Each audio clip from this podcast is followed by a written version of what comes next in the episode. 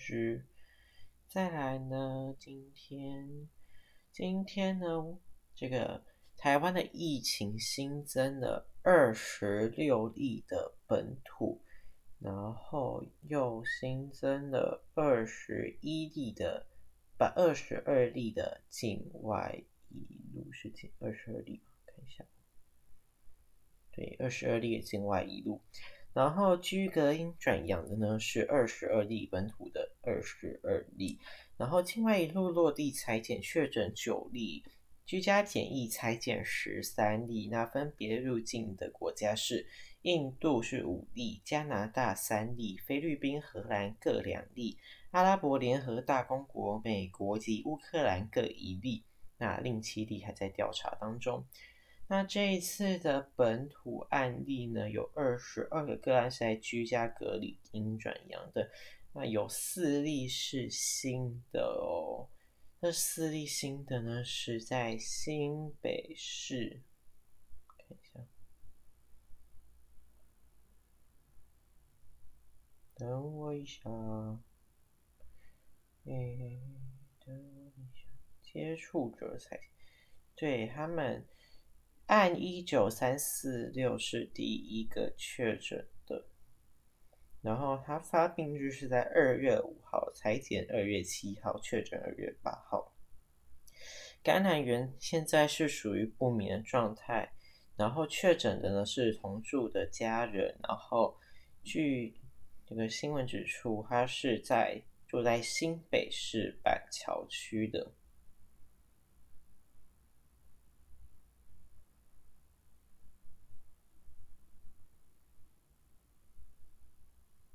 对，现在是没有声音的。再来呢，现在因为有东京奥运嘛，东京奥运是在北京的冬奥，可是，然后呢，冬奥呢有有许多的争议及新闻，非常多，多到基本上手指都快要数不出来了。我们现在讲第一个，韩国网跟韩国有关的，在。短道速滑男子一千公尺的比赛中，南韩的两位选手分别在准决赛拿下一二名。不过，裁判看完回放之后，判定变更赛道过程中犯规，双双失格。然后，在短道这个这个项目在是韩国的强项，可是。他们奖牌还是没有。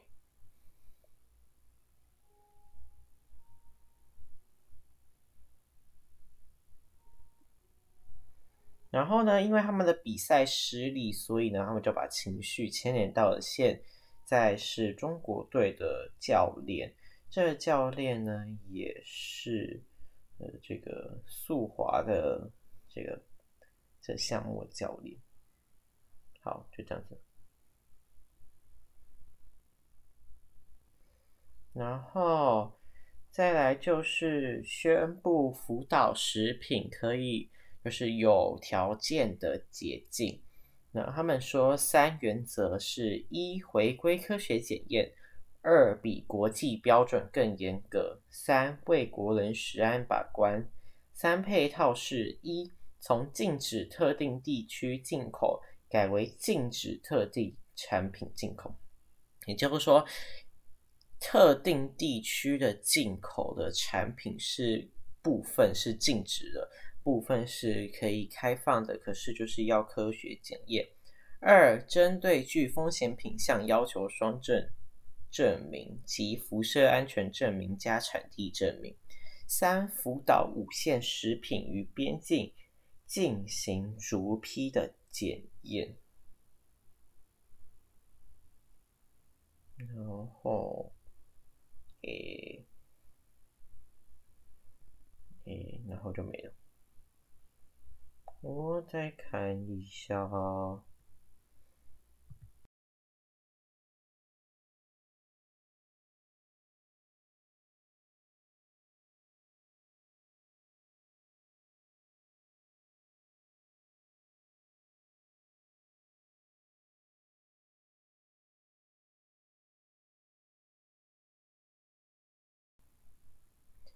那有关福岛食品解禁的部分，台北市的副市长黄珊珊说，北台北市会设立专区，让民众自自由选择，而且是要求北市府要求卖场、超商、超市要设置这个福岛食品的专区。如果那个民众想要买的话，那就买；他如果不要，就不要买。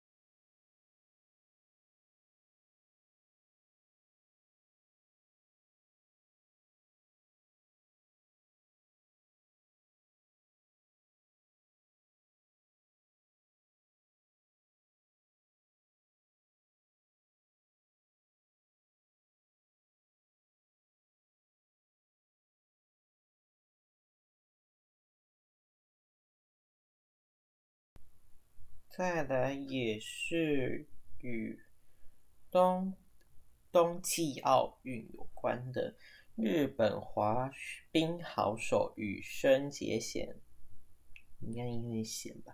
在北京冬奥的时候呢，他就备受瞩目，因为他很然后今天在男单短曲项目首跳失利，最后获得九十五点一五。分在三十位选手中排第八名，不过也有人说啊，是因为之前的，就是冬季奥运，像四年前的冬奥呢，他就有那个维尼熊的，就是有民众会帮他加油，因为他喜欢维尼熊，因为他都有一个维尼熊的娃娃，所以呢，民众就会像是。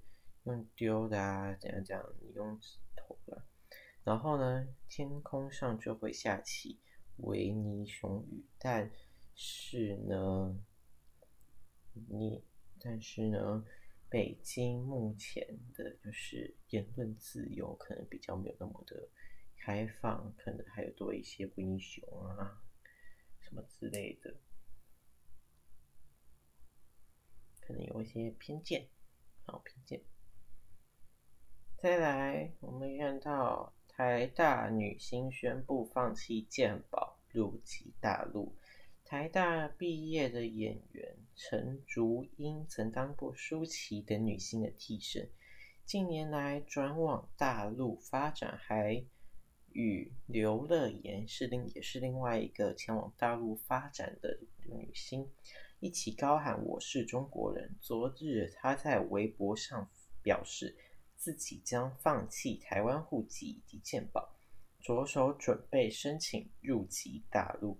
对此，大陆网友赞声一片，认为陈竹英有勇气。还有人点名萧敬腾，就是在春晚的时候发表了一些言论的萧敬腾，要他学着点。他在微博发文表示，他是。祖籍河南台湾省基隆市，土生土长台湾学姐。对，然后他的反正这个文章的重点就是，我以他以着手放弃台湾户籍，申请入籍大陆户籍，放弃台湾健保，然后取其在竞速取得中华人民共和国的这个身份证。